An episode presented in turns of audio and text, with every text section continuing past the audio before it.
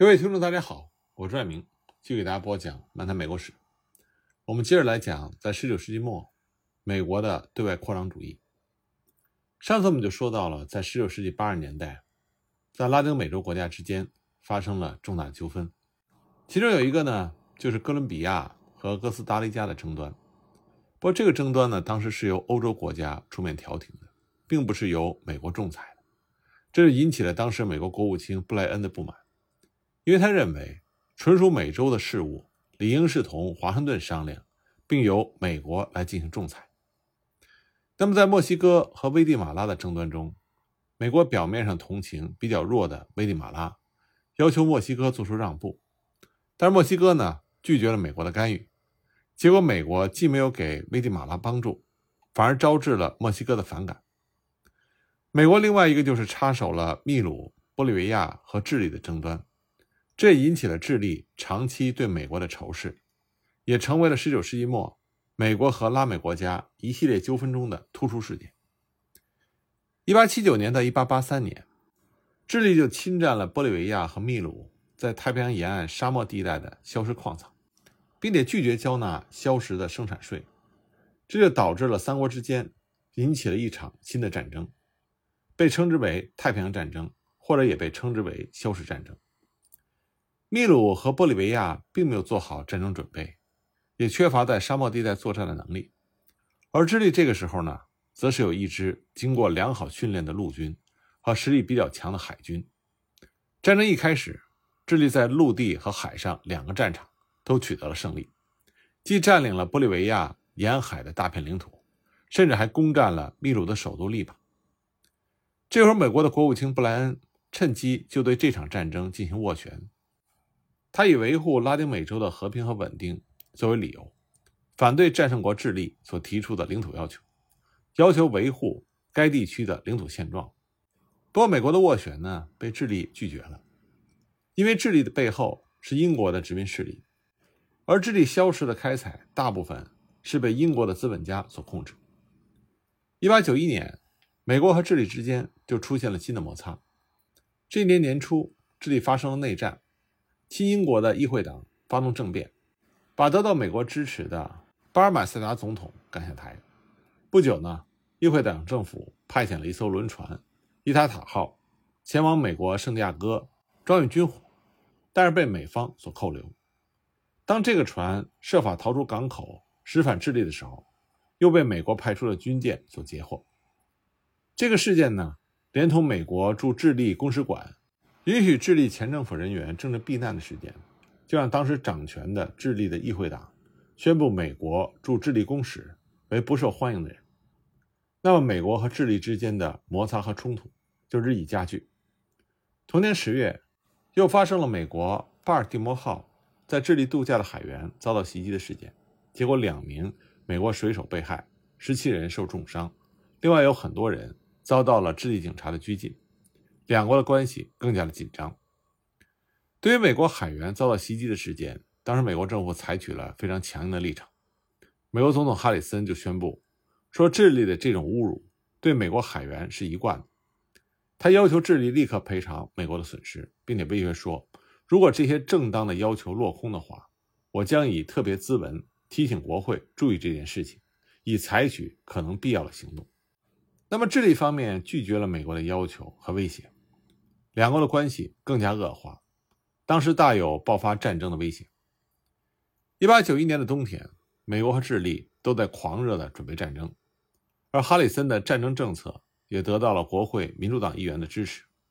为了获得对战争的支持，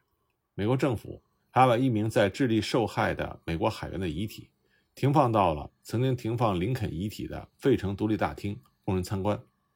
而智利呢，则从德国。购买了大批的军火，并且说他的海军已经做好了待命出发的一切准备。但是由于其他拉丁美洲国家所持的立场，形势变得对智利越来越不利。智利的宿敌秘鲁采取积极支持美国的态度，甚至提出割让钦波特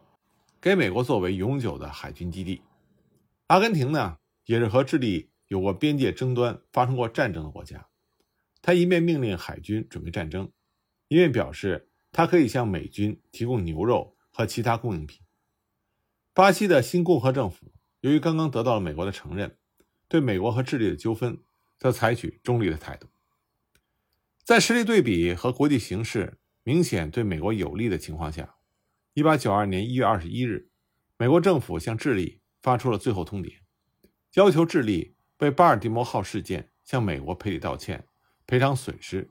并且威胁说，如果美国的要求遭到拒绝，那么美国除了决定停止同智利政府的外交关系之外，没有别的选择。在巨大的压力之下，智利终于在1月26日被迫屈服了。他向美国道了歉，还给美国的受伤海员和死者家属赔偿了七万五千美金。美国虽然在这场纠纷中获胜了，但却加深了智利对美国的仇恨，而且呢，这在一定程度上抵消了美国国务卿布莱恩在第一次泛美会议上所取得的为数不多的成果。第一次泛美会议呢，是为了加强西半球合作的泛美思想。在反对西班牙殖民统治的革命斗争时期，泛美思想呢曾经得到了所有拉丁美洲革命领导人的热情支持。但到了19世纪后期，泛美主义变成了美国成为了主要的旗手，这和之前的泛美思想有了很大的不同。它主要变成了美国排挤欧洲国家、加强对拉丁美洲各国进行控制的工具。美国认为没有哪个市场。是能够跟拉丁美洲市场相比的，或者说能够给美国带来更大的利益。但是在门罗宣言发表之后的六十年里，美国对欧洲国家向拉丁美洲的扩张始终是无力抵抗的。直到十九世纪八十年代，美国才开始积极干预拉丁美洲的事务，和欧洲列强，主要是英国展开了角逐。十九世纪八十年代，英国控制了拉丁美洲的大部分的对外贸易。这让英国在政治上处于强有力的地位，美国和拉丁美洲的贸易处于非常不利的地位，每年都有很大的逆差。最让美国不能容忍的就是，他每年要从拉丁美洲买进一百万美金的原料，而拉丁美洲呢，则用这笔收益进口欧洲的制成品。同时，美国和欧洲列强，特别是和英国，在拉丁美洲的竞争，主要是要争夺商品市场。所以，美国力主召开泛美会议，开展和拉丁美洲国家建立起所谓的新的姐妹关系的活动，也是想为美国的商品出口创造有利的条件。一八八一年十二月二十九日，美国的国务卿布莱恩就向十八个美洲国家发出了一八八二年在华盛顿召开泛美会议的邀请。但是，由于秘鲁和智利的战争所引发的南美国家的紧张局势，以及美国国内。反对干涉智利内政的政治斗争，美国最终撤销了这个邀请。不过，召开泛美会议仍然是当时美国统治阶层的迫切要求。在克利夫兰总统任期即将届满的时候，美国国会两院在1888年通过了法案，决定授权美国总统召开泛美会议。随即呢，就再次向拉丁美洲国家发出了邀请。哈里森总统执政之后。一度离职的国务卿布莱恩又回到了国务院，主持了1889年10月2日在华盛顿召开的第一届泛美会议。除了多米尼加之外，当时17个拉丁美洲国家的代表都应邀出席了这次会议。布莱恩当时对这次会议做了精心的安排，他先是发表了恭卫到会代表的发言，然后呢，热情地邀请这些代表前往美国各大城市进行参观游览。所到之处给予了盛情的接待。布兰企图用这样的活动方式来显示美国的工业发展和经济实力，宣扬泛美主义以抵制欧洲的影响，从而给会议第二阶段讨论实质性的问题定下基调。十月十八日，泛美会议进入到第二阶段。美国在会上所提出讨论的议题有：建立关税同盟、统一海关的章程、实行货币同盟。在贸易往来中实行统一的支付手段，统一度量衡，制定专利权保障法，建立解决美洲国家争端的仲裁法庭。其中，布莱恩最急切想谋求解决的主要问题，一个是实行关税同盟，一个是建立国际争端仲裁机构。他认为解决了这两个主要问题，不仅有助于维护美洲的和平，防止南北美洲再次发生战争，而且呢，还可以培植和所有美洲国家友好的商业关系，极大的增加美国的出口贸易，使美国得以有力的和欧洲国家相抗衡。那么，布莱恩的倡议呢，虽然得到了很多国家的赞许，但可以说实际上通通没有能够实现。会议只是表示了支持订立双边贸易的倾向。同意设立美洲共和国国际联盟，任务呢只是交换经济情报。为此呢，把常设机构美洲共和国商务局设于华盛顿，后来改称为泛美联盟。第一次泛美会议的召开是美国对英国在拉丁美洲优势的尖锐的挑战，也是美国伸向拉丁美洲的一只手。布莱恩在会上所提出的一系列的倡议。都是美国在拉丁美洲进行扩张的纲领。不过呢，这也受到了拉丁美洲国家巧妙的抵制，以及英国和其他欧洲国家的有力反对，最后遭到了失败。会议的结果在美国国内也招致了批评。但是泛美会议总算是把多年的空谈变成了现实，泛美主义开始变成了在美国控制之下有组织的活动。在会议期间。布莱恩给予了拉丁美洲国家代表的友好接待，也掩盖了美国扩张主义的野心，多少消除了拉丁美洲国家对美国这个美洲巨人的恐惧心理。那么，美国与拉美关系冲突中的另外一个突出事件，就是委内瑞拉和英属圭亚那边界的争端。而这个争端呢，在19世纪八九十年代美国插手之后，也变成了美国和英国在拉丁美洲。一场非常重要的角逐，从此呢，本罗主义也成为了美国在拉丁美洲霸权主义的同义词。委内瑞拉和英属圭亚那位于南美大陆的东北端，濒临大西洋。从委内瑞拉境内的主要河流奥里诺科河入海处以东，到英属圭亚那的埃塞奎博河以西的地区，从1814年英国领有圭亚那一部分之后，双方就一直存在着。边界纠纷有争议的这片崎岖的丛林地带，对于委内瑞拉保卫奥里诺科河口的安全具有极其重要的战略意义。后来又由于在这个地区发现了金矿，双方的争执就开始尖锐起来。英国曾经多次试图由他单方面的划定边界线，但都被委内瑞拉所拒绝。委内瑞拉一直坚持以英属圭亚那境内的埃塞奎博河作为边界。在19世纪80年代，美国插手拉丁美洲事务之后，委内瑞拉和英属圭亚那的边界争端就进入到了一个新的阶段。委内瑞拉在边界纠纷解决无期的情况之下，在1882年决定诉诸于国际公断，多次向美国指控英国在边界问题上的蛮横立场，促请美国本着门罗主义进行调解，给予仲裁。美国呢，则是把委内瑞拉。和英属圭亚那的边界争端，当作是他涉足拉丁美洲的大好时机，所以一再的敦促英国做出让步。委内瑞拉由于确信在和英国的争执中会得到美国的同情和支持，因而在1887年毅然决然地断绝了和英国所有的外交关系。同年呢，美国正式提出愿意协助双方解决争端、进行仲裁的这个建议，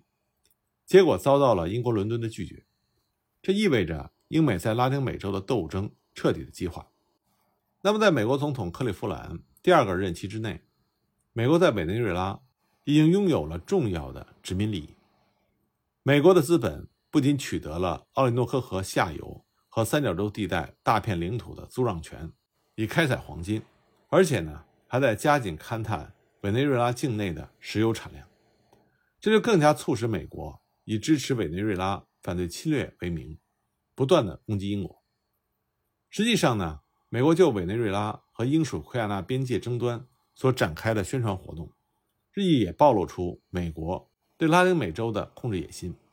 一八九四年，前任美国驻委内瑞拉公使，当时担任委内瑞拉在华盛顿的宣传员的威廉·斯克罗格斯，就出版了一本小册子，题目叫做《英国对委内瑞拉的侵略：门罗主义受到了考验》。呼吁美国应该对委内瑞拉和英属圭亚那边界争端采取强硬的立场。一八九五年五月，理查德·奥尔尼出任美国国务卿。奥尔尼的任命就表明，曾以反对扩张主义所标榜的克利夫兰总统，在同英国的斗争中，转而采取更为强硬的立场。奥尔尼当时就说：“坚持门罗主义是我的职责。”一八九五年七月二十日，奥尔尼向英国发出了一份关于委内瑞拉问题的照会，表明这个争执涉及到美国的名誉和利益，因此。他对这个争执长期悬而未决，不能熟视无睹。在照会里呢，奥尔尼坚持美国有权干预这项争执，以支持委内瑞拉维护其领土的完整。那么，在这个照会里，大部分的内容是关于门罗主义对这个争执的适用问题。他在阐述美国和其他南美国家的特殊关系的时候，强调指出，美洲国家无论是南美或是北美，由于地理相邻。天然的同情感，类似的政府结构，在政治上和商业上都是美国的朋友和盟友。如果容忍任何一个美洲国家被一个欧洲国家征服，形势自然会完全改观，并且意味着完全丧失他们同我们的天然关系带来的好处。所以呢，奥尔尼在照会中宣告，不仅欧洲国家不应干涉美洲事务，而且任何欧洲大国这么做，都将被看作。同美国利益相抗衡，并且引起美国的反对。奥尔尼的照会在阐述门罗主义的时候，进一步的强调，现在美国是本大陆的主人，他的意志就是他干预所涉及问题的法律。奥尔尼对门罗主义新的诠释，这说明当时美国的统治层已经看得很清楚，美国的无限资源，再加上他被隔离出来的地理位置，让他成为了美洲的主宰者。实际上，这是任何和所有其他国家都很难击败的。阿尔尼照会对门罗主义所做出的解释，已公然把门罗主义变成了19世纪末美国垄断资本集团对外扩张的工具，并且宣告门罗主义是欧美关系应当遵守的原则。美国以其发展起来的实力作为后盾，将门罗主义和他想主宰拉丁美洲的野心结合了起来。而奥尔尼的这个照会。它的作用和影响远远超出了他想要解决的委内瑞拉边界问题的范围。这不仅是美国干涉委内瑞拉边界问题的根据，也成为了美国想要控制整个拉丁美洲的宣言。但在那个时候，英国是日不落帝国，他对于奥尔尼的召会表示了极大的蔑视。英国海军立刻在英属圭亚那做了军事部署，以此来作为对奥尔尼召会的回答。英国政府根本不理会美国政府等待答复的焦急的心情，一直到四个月之后，才由外相索尔斯波里勋爵正式答复了美国。那么英国的回复是怎么说的呢？关于这方面的具体情况，我们下一集再继续给大家讲。